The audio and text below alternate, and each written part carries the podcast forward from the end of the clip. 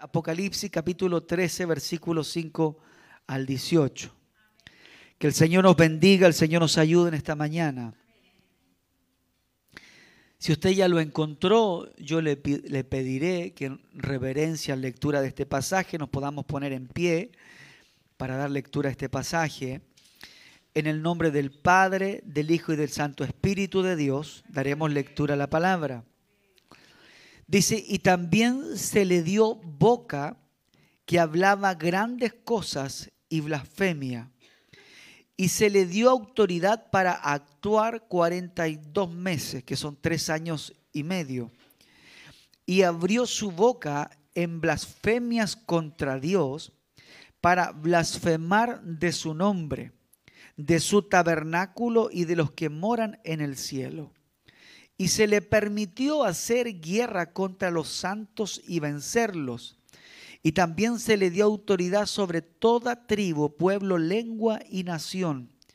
Y la adoraron todos los moradores de la tierra cuyos nombres no estaban inscritos en el libro de la vida del Cordero, que fue inmolado desde el principio del mundo. Y si alguno tiene oído, oiga. Y si alguno lleva en cautividad, va en cautividad. Y si alguno mata a espada, a espada debe ser muerto. Aquí está la paciencia y la fe de los santos. Verso 11. Después vi otra bestia que subía de la tierra y tenía dos cuernos semejantes a los de un cordero, pero hablaba como dragón y ejerció toda autoridad y ejerce toda la autoridad de la primera bestia en presencia de ella y hace que la tierra y los moradores de ella adoren a la primera bestia, cuya herida mortal fue sanada. También hace grandes señales de tal manera que aún hace descender fuego del cielo y a la tierra delante de los hombres. Verso 14, y engaña a los moradores de la tierra con las señales que se le ha permitido hacer en presencia de la bestia, mandando a los moradores de la tierra que le hagan imagen a la bestia que tiene herida, que tiene herida de espada y vivió. Y se le permitió infundir aliento a la imagen de la bestia para que la imagen hablase e hiciese matar a todo el que no la adorase y hacía que todos, pequeños y grandes y ricos y pobres, libres y esclavos, se les pusiese una marca en la mano derecha o en la frente, y que ninguno pudiese comprar ni vender, sino el que tuviese la marca o el nombre de la bestia o el número de su nombre. Aquí hay sabiduría el que tiene entendimiento cuente el número de la bestia, pues es un número de hombre, y su número es el 666. Es palabra del Señor. Vamos a orar en esta hora. Cierra sus ojitos tal cual está. Clamamos al Señor. Padre, te damos gracias en el nombre de Jesús por darnos la oportunidad de reunirnos junto a nuestros hermanos para adorar tu nombre, pero también para recibir el consejo de tu palabra. Háblanos por tu palabra, Señor. Fortalece nuestra fe por tu palabra. Despierta nuestro entendimiento a la verdad de tu palabra. Padre, en el nombre de Jesús, que por tu palabra nuestra vida, Señor, sea fortalecida y sea direccionada en, en tu plan y propósito perfecto. Señor, en el nombre de Jesús, nos ponemos en tus manos para que por medio de la exhortación bíblica de tu palabra seamos ministrados. En el nombre de Cristo Jesús y para la gloria de tu nombre te lo pedimos y te lo rogamos. Amén. Tenga la gentileza de sentarse un momento, por favor. Dios le bendiga. Aprovecho de saludar a quienes se unen a la prédica de esta mañana a través de la radio. Si usted está escuchando por la emisora, Dios le bendiga y a través de algún sitio en internet, Dios le bendiga en esta mañana. Bendito y alabado es el nombre del Señor. Quiero hablar por algunos momentos bajo el título La marca de la bestia, el 666. la marca de la bestia. Cuando estudiaba de esta palabra y podía profundizar un poco en ella, me daba cuenta de la gran realidad del cumplimiento de la palabra, de cómo la palabra del Señor se ha ido cumpliendo en estos tiempos.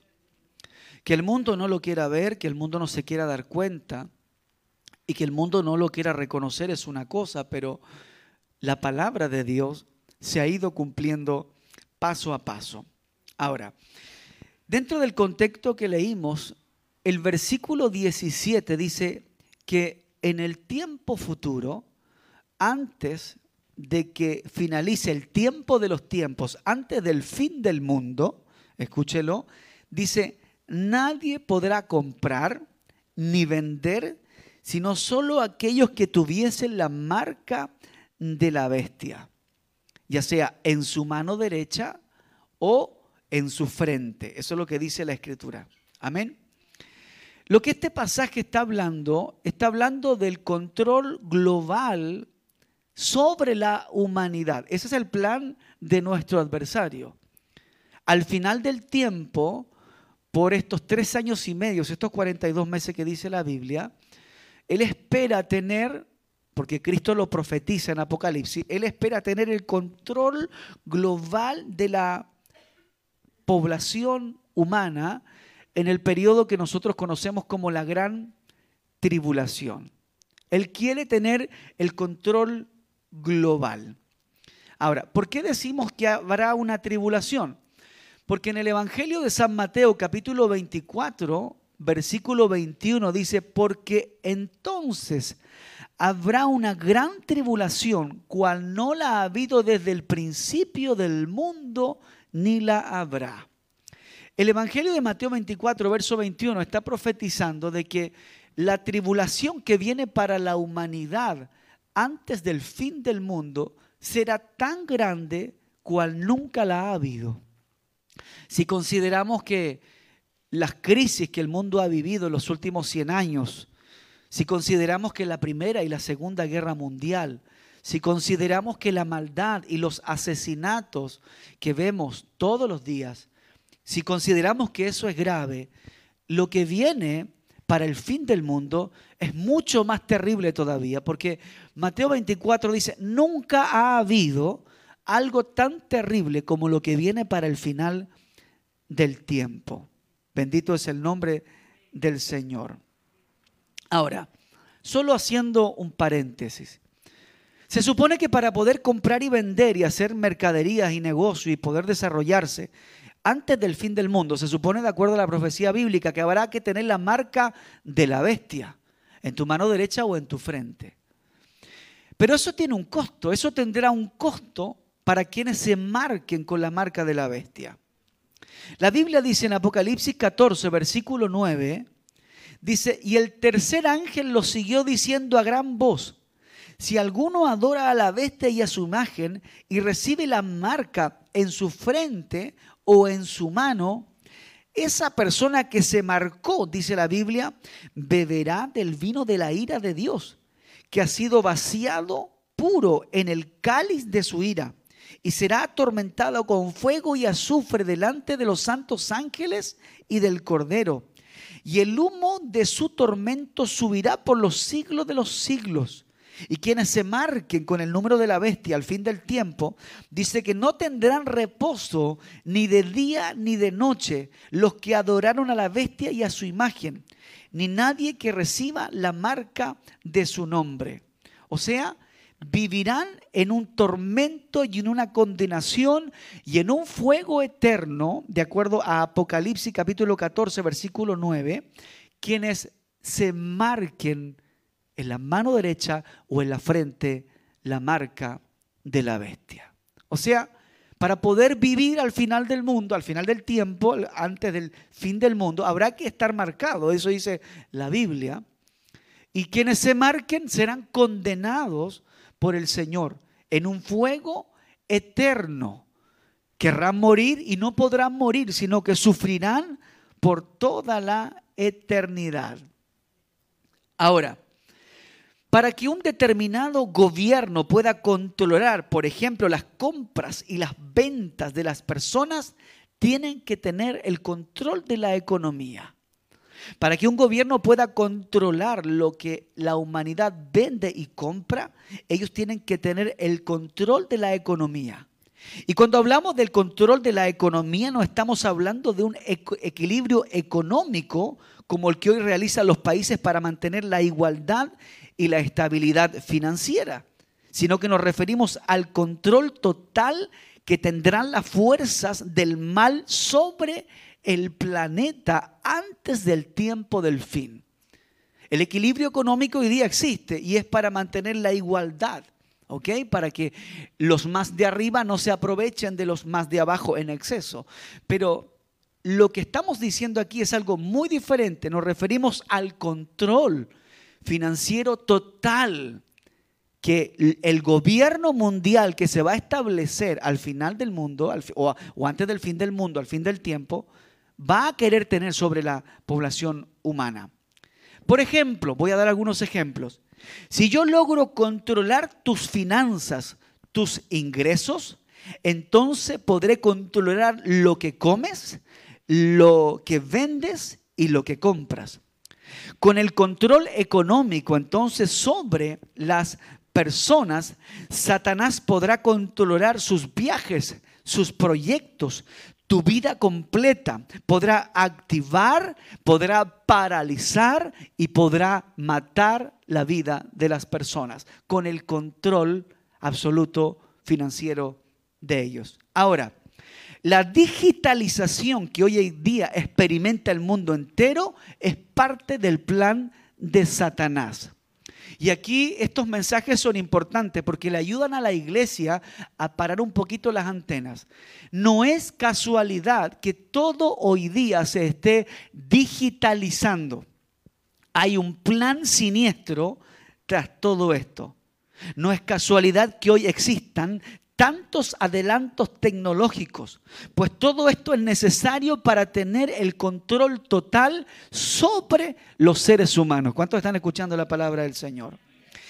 El libro de Daniel en el capítulo 12, versículo 4, dice una palabra profética, Antiguo Testamento, pero tú Daniel, Cierra las palabras y sella el libro hasta el tiempo del fin, porque en el tiempo del fin muchos correrán de aquí para allá y la ciencia aumentará. O sea, Daniel estaba profetizando que en el tiempo del fin habría un aumento de la ciencia sobre la tierra. Y el aumento de la ciencia entonces es una señal profética de que estamos en la antesala del fin de los tiempos. No podemos ignorar entonces que todo lo que hoy día se realiza se está realizando en forma cibernética. Las horas, por ejemplo, al médico, las puedes pedir a través de la internet.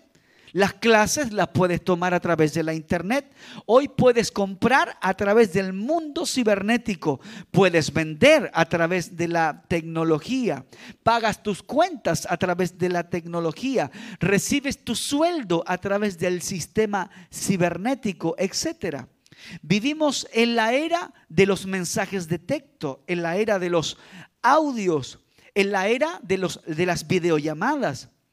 Y si usted se pone a pensar toda su vida, toda su vida y mi vida hoy día están girando en torno a la tecnología. Prácticamente ya, por ejemplo, nadie utiliza el dinero físico. Y es muy probable que en un futuro muy cercano ya no existan, por ejemplo, las tarjetas de crédito. Hace algunos años atrás todo el mundo utilizaba dinero físico, ¿sí o no? Usted iba a comprar un vehículo y usted andaba con su platita aquí. La abuelita la andaba trayendo aquí. Y en distintos lugares. Hermano, yo también tuve abuelita. Y sabe, usted iba con su dinero físico a comprar y decía, yo quiero comprarme el autito, quiero comprarme la radio, quiero comprarme la bicicleta. Y usted andaba con dinero físico. Hoy día, ¿cuántos usan dinero físico? Muy pocos. Muy pocos. Porque el mundo se ha digitalizado. Y es probable que en un futuro muy cercano ya las tarjetas de crédito desaparezcan en forma literal, ya los plásticos desaparezcan. Mire, fíjese usted que el 17 de agosto del año 2018 un portal de noticias o el portal de noticias CNN Chile publicó el 17 de agosto del año 2018 y dice, pagar con el celular sin pasar por caja, esto ya está pasando en un supermercado en Chile. Esto fue el 17 de agosto del año 2018. O sea, ya no se necesitaba pagar con efectivo ni tampoco con una tarjeta plástica, sino que simplemente con el celular tú podías pasar por caja y pagar. Entonces dice, ah, por ejemplo, el cliente escanea sus productos, paga con su teléfono en un tótem y se va.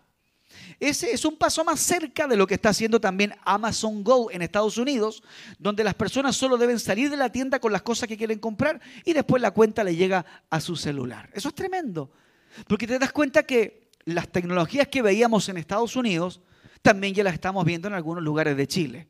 No necesitas efectivo, tampoco necesitas tarjetas plásticas, como quizás lo hacías anteriormente. Hoy día la tecnología está avanzando al nivel de que tú compras las cosas en el lugar donde quieres comprarla, sales de ahí, no hay cajero, no hay máquina digitadora, no hay absolutamente nada. Te vas y momentos después, momentos más tarde, te llega la cuenta a tu teléfono de lo que, de lo que compraste.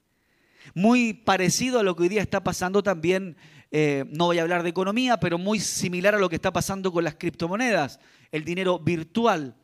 ¿Cierto? Siempre se conoció el dólar, había gente comprando dólares para ver si en algún momento el, el, dólar estaba a la alza o a la baja y podían obtener alguna utilidad. La gente compraba dólares, compraba euros, pero hoy día ya son muy pocos quizás los que están comprando dólares y euros, porque el mundo está comenzando a invertir en lo que se llama las criptomonedas, el dinero que no es físico, pero existe, es un dinero virtual. Es interesante todo eso. ¿Me está siguiendo? La tecnología está llegando a ese nivel. Estamos viviendo entonces, por ejemplo, un tiempo sin privacidad, porque todo se mueve en forma virtual. Años atrás nadie sabía lo que hacías. Hoy día todo el mundo sabe dónde vas, lo que comiste, dónde fuiste, la casa que tienes, el auto que te compraste, los árboles que tienen y el color de piel de tu perro o de pelo de tu perro. Hoy día no hay privacidad porque estamos entrando en este masivo movimiento virtual. Y así entonces era muy sencillo para el anticristo controlar la población mundial en el tiempo de la gran tribulación. Hoy el escenario entonces se está preparando a través de los satélites, GPS y bases de datos para poder controlar a la población mundial. De hecho, si usted hoy día tiene su celular activado, si usted anda con un iPhone o tiene algún teléfono con GPS y tiene sus datos activados con su ubicación, de seguro saben en dónde usted está.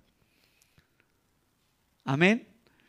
A veces cuando alguno de mis hijos viaja me dice, papá, te envío la ubicación para que sepas dónde voy. Increíble. Yo estoy en mi casa y veo, digo, ah, fue a la carretera, va acá, paró, se detuvo acá, tomó esta curva. Increíble. La tecnología te permite ubicar a las personas, así que en el tiempo de la gran tribulación no será difícil ubicarle a usted. Dirán, el hermano José está en tal lugar, ahí fue. O sea, nos ubicarán por completo y eso es el avance tecnológico. Entonces estamos en la era digital, la era del principio de dolores. Ahora, en esta era digital entonces nos preguntamos, ¿cómo será la marca? ¿Será en forma literal? ¿Será que va a haber alguien con un plumón especial colocándole en la frente 666? ¿Será que habrá alguien con un timbre diciendo coloque su mano derecha, lo vamos a marcar? 666. ¿Cómo saberlo? La marca de la bestia, por ejemplo, debe ser una marca que contenga una gran cantidad de información. Por ejemplo, nombres, apellidos, dirección, estado civil, número de identificación, acceso al estado financiero.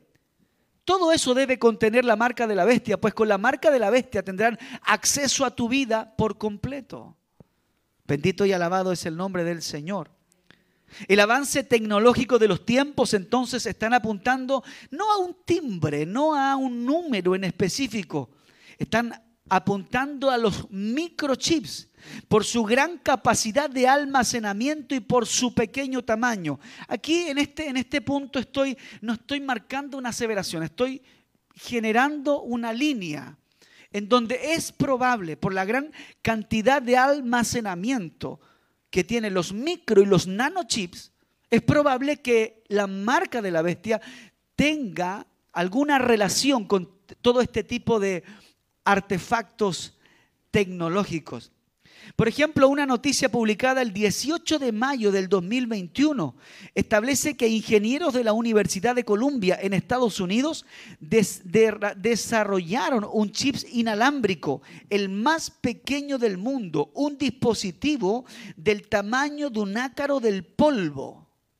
Qué tremendo, un ácaro del polvo. Eso es algo que yo me cuesta entenderlo. Lo desarrollaron y la noticia sale publicada el 18 de mayo del año 2021. Un dispositivo del, tamaño del ácaro de un del polvo. ¿Cierto? Y este dispositivo en el futuro puede ser introducido en el cuerpo humano con una aguja hipodérmica. ¿Qué es una aguja hipodérmica? Es una aguja que tiene cierto, es, es, eh, un orificio interno. Es una aguja, ¿cómo se dice? Esa cuando usted le inyectan y... Es que no sé si la... Es que decir una palabra, no sé si... tiene una perforación en el medio y la utilizan, ¿cierto? La utilizan. No es una aguja cerrada como la que usted cose. ¿Se entiende? Y la utilizan para poder implantar todo este tipo de tecnologías. La aguja hipodérmica se utiliza para inyectar sustancias y medicamentos al cuerpo. Es una aguja hueca, dice la información. ¿Ya? Ahora, también paralelo a esta información aparece el nanochips. Y el nanochips es tremendamente pequeño. Pues el Mu chips, dice de Itachi, es el chip de la IC, círculo integrado, más pequeño todavía mide solo 0,4 milímetros cuadrados y tiene un espesor minúsculo de 0,6 milímetros. Eso significa que posee el mismo tamaño de un diminuto e insignificante y pequeño grano de arena. O sea, tremendamente pequeño. Un diminuto y pequeño grano de arena. Qué tremendo. Por lo tanto, cuando vemos todos estos adelantos tecnológicos que hoy día se están viendo en el mundo, es muy probable que la marca de la bestia, el 666, tenga una relación bastante cercana a todo este tipo de tecnologías como son los chips, porque pueden almacenar gran cantidad de datos. Hoy nos damos cuenta entonces que el control puede tener el dominio, el control provoca que Satanás pueda tener el dominio absoluto de la humanidad. Ahora, solo para plantearlo y para dejarlo pensando mientras voy desarrollando el mensaje, ¿no le hace ruido a usted? ¿No ha pensado un poquito en su disco duro, en su cabecita, que todo lo que hoy día está pasando en el mundo puede ser un ensayo de lo que podría suceder en el futuro? Sabes que yo estuve leyendo algunas noticias eh, hace unos días y me di cuenta de los requisitos que le piden, por ejemplo, a un ciudadano chileno que vive en el extranjero que quiere volver a Chile. Y me imagino que a menor o a mayor escala en distintos lugares del mundo esto pasa, pero estuve viendo todos los requisitos que le piden a un ciudadano chileno o a un chileno que vive en el extranjero para entrar en Chile. Y estuve viendo los requisitos que le piden a un chileno para salir del país. Si usted no cumple con esos requisitos, no puedes entrar, no puedes salir. Y si no cumples con los requisitos que las entidades de gobierno establecen, bueno, no puedes estar en ciertos lugares, no puedes ir a ciertos lugares, no puedes entrar a ciertos lugares. Y cuando miramos esa realidad, es bastante similar el escenario a lo que multiplicado por 100 veces va a suceder al fin del tiempo. Yo quisiera hacer una pregunta hoy día. ¿Usted quisiera salir hoy día del extranjero, irse unos días al extranjero?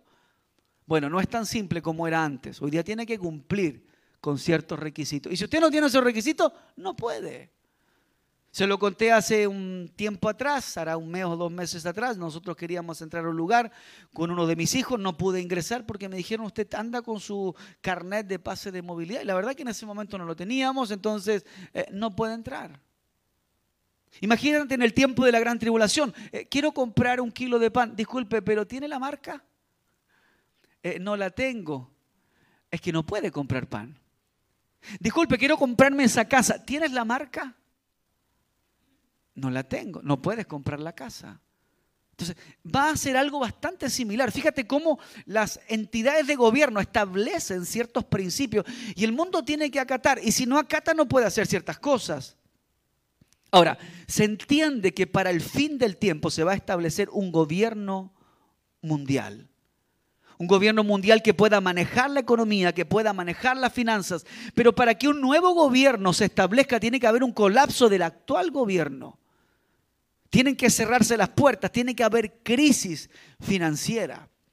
A mí me llamó mucho la atención de que después del estallido social que tuvo nuestro país, y no solo nuestro país, sino varios países en Latinoamérica, me llama la atención cómo después de eso viene todo lo que hemos estado viviendo con respecto a la salud, no solo en nuestro país, sino en el mundo entero. ¿No te hace pensar un poquito eso? ¿No te hace ruido de que en el año 2019 varios países empiezan a enfrentar una situación social bastante fuerte y luego de eso la salud del mundo entero prácticamente es afectada. Es raro, ¿no? ¿No te parece como probemos a ver cómo funciona? Probemos el control de la población, veamos si podemos dominar, veamos si podemos controlar. Yo estoy simplemente marcando rutas que le ayuden a pensar un poco. En el tiempo de la tribulación será así. En la tribulación habrá adversidad, desgracia, infortunio, pena, tormento, dolor y una gran tribulación. Tanto así que el libro del Apocalipsis en el capítulo 6 habla de acontecimientos que van a suceder. Voy rápido, no se me duerma, voy rápido. Apocalipsis capítulo 6 habla de algunos acontecimientos. Escuche bien, solo para citarlos. Apocalipsis 6 dice que el Cordero, Cristo, abre el primer sello del Apocalipsis. Y vi, dice Apocalipsis 6, cuando el Cordero abrió uno de los sellos y oí a uno de los cuatro seres vivientes decir con voz de trueno, ven y mira. Aquí está hablando de un acontecimiento profético que todavía no ha pasado, pero va a pasar. Y miré, dice en el Apocalipsis 6, he aquí un caballo blanco y el que lo montaba tenía un arco y le fue dada una corona y salió venciendo y para vencer. Este caballo no es Cristo. Este caballo no es Cristo que aparece en Apocalipsis capítulo 19, versículo 1 y 2 en adelante. Hay diferencia en eso, lo explico, porque algunos piensan que el caballo del capítulo 6 es Cristo. No es así. Pues recuerde que Satanás el diablo, y el Señor lo reprenda en esta mañana, siempre ha querido imitar a Dios se ha querido parecer a Dios y se disfraza, dice la Biblia, como ángel de luz. Entonces, sigo leyendo. Y miré aquí un caballo blanco y el que estaba y estaba cierto y el que lo montaba tenía un arco y le fue dado una corona y salió venciendo y para vencer. Y cuando abrió el segundo sello, oí al segundo ser viviente que decía, ven y mira. Y salió otro caballo bermejo y el que lo montaba le fue dado poder de quitar, de quitar dice, de la tierra a la paz, no habrá paz en la tribulación. Y que, y, que se matasen unos a otros. Hoy día se mata la gente unos a otros. En la tribulación será mucho peor. Y que se matasen unos a otros. Y se le dio una gran espada y cuando abrió el tercer sello, oí al tercer ser viviente que decía, ven y mira, y miré, y aquí aparece un caballo negro, y el que lo montaba tenía una lanza en la mano. Y oí una voz de en medio de los cuatro seres vivientes que decía, dos libras de trigo por un denario, y seis libras de, cebada por un denario, pero no dañes el aceite y el vino. De ahí lo voy a explicar. Y cuando abrió el cuarto sello, oí la voz del cuarto ser viviente que decía, ven y mira, y miré y aquí un caballo amarillo, y el que lo montaba tenía por nombre muerte, y el Hades le seguía. Y le fue dada potestad sobre la cuarta parte de la tierra para matar con espada, dice, y con hambre, con mortandad, dice, y con las fieras de la tierra.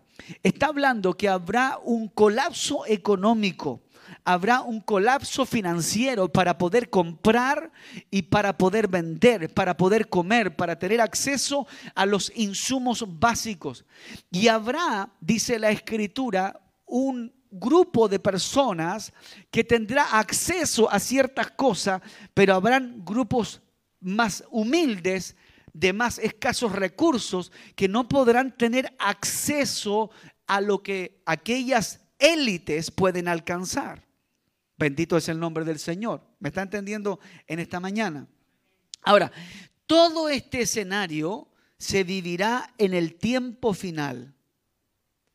Todo esto se vivirá en el tiempo final. Ahora, cualquiera que me escucha se asusta, ¿no? Dice, o sea, si las cosas están mal hoy día, ¿se van a poner, pastor, más malas?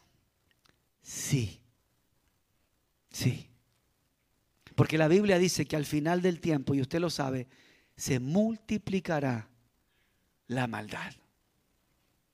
¿Me entiende? Se va a poner mucho más complicado el escenario. Si antiguamente, hace 20 años atrás, la gente era un poquito moral, respetuosa, eh, eh, tenían principios, eran caballeros, ah, había respeto por el prójimo, los unos a los otros. Si hace 10 o 20 años eso pasaba, hoy día ya tú ves que no hay respeto por nada. Hoy día la gente hace lo que quiere. Hacen destrozos, dañan la propiedad privada, la propiedad pública y el mundo hace lo que quiere. Antiguamente no era así. La Biblia dice que la maldad debe irse multiplicando. Pero mira, Dios nos motiva como iglesia, y voy culminando la última parte de este tema, Dios nos motiva como iglesia que no tengamos temor. La palabra dice en el Evangelio de Mateo, capítulo 10, versículo 28, dice, y no temas a los que pueden matar el cuerpo, mas el alma no la pueden matar. Temed más bien a los que pueden destruir el alma y el cuerpo en el infierno. El Evangelio, el Evangelio de Mateo capítulo 10 está diciendo, no te preocupes por la parte humana, preocúpate que tu salvación no te la roben. Preocúpate de no perder tu comunión con Dios, indistintamente de lo que suceda a tu alrededor. Preocúpate de tu intimidad y de tu relación con Dios. Lucas 21, 28 dice, y cuando todas estas cosas comiencen a suceder, erguíos y levantad vuestra cabeza porque vuestra redención está cerca. Cuando veas maldad, cuando veas homicidios, cuando veas frialdad, cuando veas que ya no hay moral en las personas, cuando veas que las familias en el mundo se desintegran, cuando veas el cumplimiento de la Biblia por todos los lugares, Dice la Biblia, erguíos y levanta tu cabeza, porque tu redención está cerca. Hermanos, todo lo que está sucediendo en el mundo nos está diciendo que Cristo viene. Y si Cristo viene, tenemos que preparar nuestra vida para que cuando Él venga nos halle haciendo su voluntad. Santo es el nombre del Señor. Sabemos que humanamente no hay nada que usted pueda hacer para impedir todo esto. Porque está escrito. Está escrito que tiene que haber un colapso moral, un colapso financiero. Tiene que haber un deterioro del carácter del ser humano para el final del tiempo. Está escrito que el fin del mundo será como en los días de Sodoma y Gomorra y como en los días de Noé antes del diluvio. Está escrito que el escenario se desarrollará de esa manera. Pero entonces si está escrito, ¿cómo podemos escapar de esto? ¿Cómo podemos evadir la marca de la bestia? ¿Cómo puedo yo librarme de que mis hijos y de que mi familia se expongan a una situación tan terrible de tribulación al final del tiempo? ¿Cómo puedo hacerlo? Únicamente a través de la persona de nuestro Señor y Salvador Jesucristo. En Apocalipsis capítulo 3, versículo 10 hay una profecía y dice, por cuanto has guardado la palabra de mi paciencia, yo también te guardaré de la prueba, de, la hora de la prueba que ha de venir sobre el mundo entero para probar a los que moran sobre la tierra. El Señor prometió guardarte de todo lo que viene para el fin del tiempo. El mundo va a ser probado y el mundo va a sufrir la ira de Dios y la consecuencia de su maldad. Pero Dios prometió guardar a su iglesia. Y donde quiera que la iglesia esté y en cualquier lugar del planeta donde hayan hijos de Dios, Dios guardará a esos hijos de Dios de la ira venidera que ha de venir sobre el mundo entero. Apocalipsis 3, versículo 10. Y Apocalipsis 19, mira lo que dice, y voy cerrando con esto. Y después de esto, este, este es el caballo, este es Cristo. Apocalipsis 19. Y después de esto dice, oí una gran voz de una gran multitud en el cielo que decía, esto sucede después de todo lo terrible que pasó en la tierra. Dice, aleluya. Salvación y honra y gloria y poder son del Señor Dios nuestro, porque son sus juicios son verdaderos y justos. Pues Dios juzga a la gran ramera que ha corrompido a la tierra con su fornicación. Está hablando de la iglesia corrupta. Dice, ya vengado la sangre de sus siervos de la mano de ella. Verso 3 de Apocalipsis 19. Y otra vez dijeron, dice el libro profético, en el tiempo después de la tribulación, al final dice, aleluya. Y el humo de ella sube por los siglos de los siglos. Y los 24 ancianos y los cuatro seres vivientes se postraron en tierra, dice la Biblia, y adoraron a Dios, que estaba sentado en el trono. Y nuevamente dicen, amén, aleluya. Y salió del trono una voz que decía, alabad a nuestro Dios todos sus siervos y los que le temen, así pequeños como grandes. Y nuevamente el verso 6 dice, y oí como la voz de una gran multitud, como el estruendo de muchas aguas, como la voz de grandes truenos que decía, aleluya, porque el Señor nuestro Dios Todopoderoso reina. Verso 7 de Apocalipsis 19, gocémonos y alegrémonos y démosle gloria porque han llegado las bodas del Cordero y su esposa se ha preparado. La Biblia dice que Cristo es el esposo y que la iglesia, ustedes, nosotros y todos los que creen en Jesús son la novia, son su esposa. Cristo es el esposo, usted es la esposa. Y en el tiempo de la gran tribulación, cuando todo esté sucediendo aquí en la tierra, dice que usted y yo estaremos con Cristo en las bodas del Cordero de Dios. Usted no estará en ese proceso de aflicción. Usted y yo estaremos con Cristo Jesús en el cielo, en las bodas del Cordero. Así que gocémonos, porque llegaron las bodas y la esposa se ha preparado. ¿Sabes cómo se prepara la esposa? La iglesia, nosotros, usted, apartándose del pecado, cantando, leyendo de la Biblia, agradeciendo, siendo personas correctas, siendo personas morales, siendo personas que tememos a Dios, glorificando a Dios en todo tiempo. Verso 8 de Apocalipsis 19 dice, y a ella se le ha concedido pues que se vista, ustedes, la iglesia, de lino fino, limpio y resplandeciente, porque el lino fino es las acciones justas de los santos. Podemos decir que cada vez que haces algo bien, estás vistiendo tu vida de lino fino. Cada vez que haces algo correcto, cada vez que honras a Dios con tu vida, estás vistiéndote de lino fino y preparando tu vestidura para las bodas del Cordero con Cristo Jesús. El verso 9 dice, y el ángel me dijo, escribe Bienaventurados los que son llamados a las cenas de las bodas del Cordero. Le está hablando a la iglesia. Bienaventurado iglesia serás porque has sido llamada a las bodas del Cordero. Y me dijo, estas palabras son fieles y verdaderas, o son palabras verdaderas de Dios.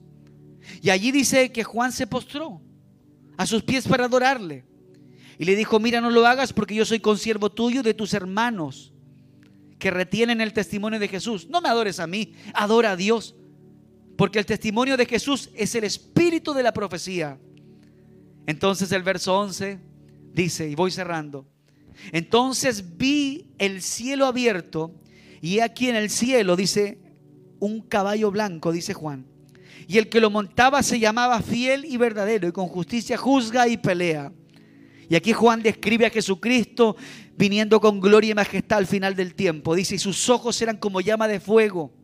Y había en su cabeza muchas diademas y tenía un nombre escrito que ninguno conocía, sino él mismo.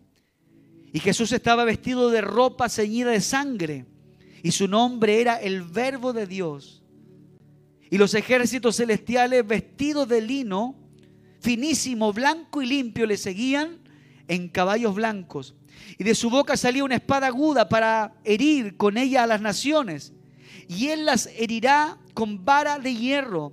Y él pisa el lagar del vino del furor, de la ira de Dios Todopoderoso. Y en su vestidura y en su muslo tenía escrito este nombre, Rey de Reyes y Señor de Señores. Bendito es el nombre del Señor. Por eso este pasaje de Apocalipsis describe Aleluya, que en el tiempo de la gran tribulación la iglesia estará con Cristo en las bodas. Y después de ese proceso, Cristo viene como Señor, como Rey, como Dios. Cuando Cristo vino por primera vez, vino como el hombre más humilde de la tierra. Nació en un pesebre.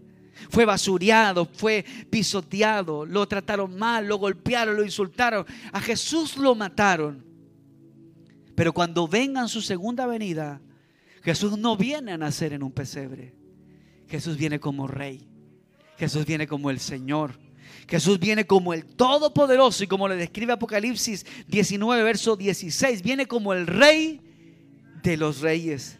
Por eso cierra Apocalipsis 22, verso 14, dice, entonces bienaventurados los que lavan sus ropas para tener derecho del árbol de la vida y para entrar en las puertas de la ciudad. Lavar las ropas es vivir en esta tierra para Dios. Póngase de pie, por favor, en esta mañana. Oh, aleluya. Aleluya. Padre, hemos compartido, Señor, la enseñanza de tu palabra. Señor, y sé que nuestra mente, nuestra humanidad finita, Señor, nos cuesta entender tu grandeza. Pero te damos gracias, Dios, por lo que hoy nos has enseñado.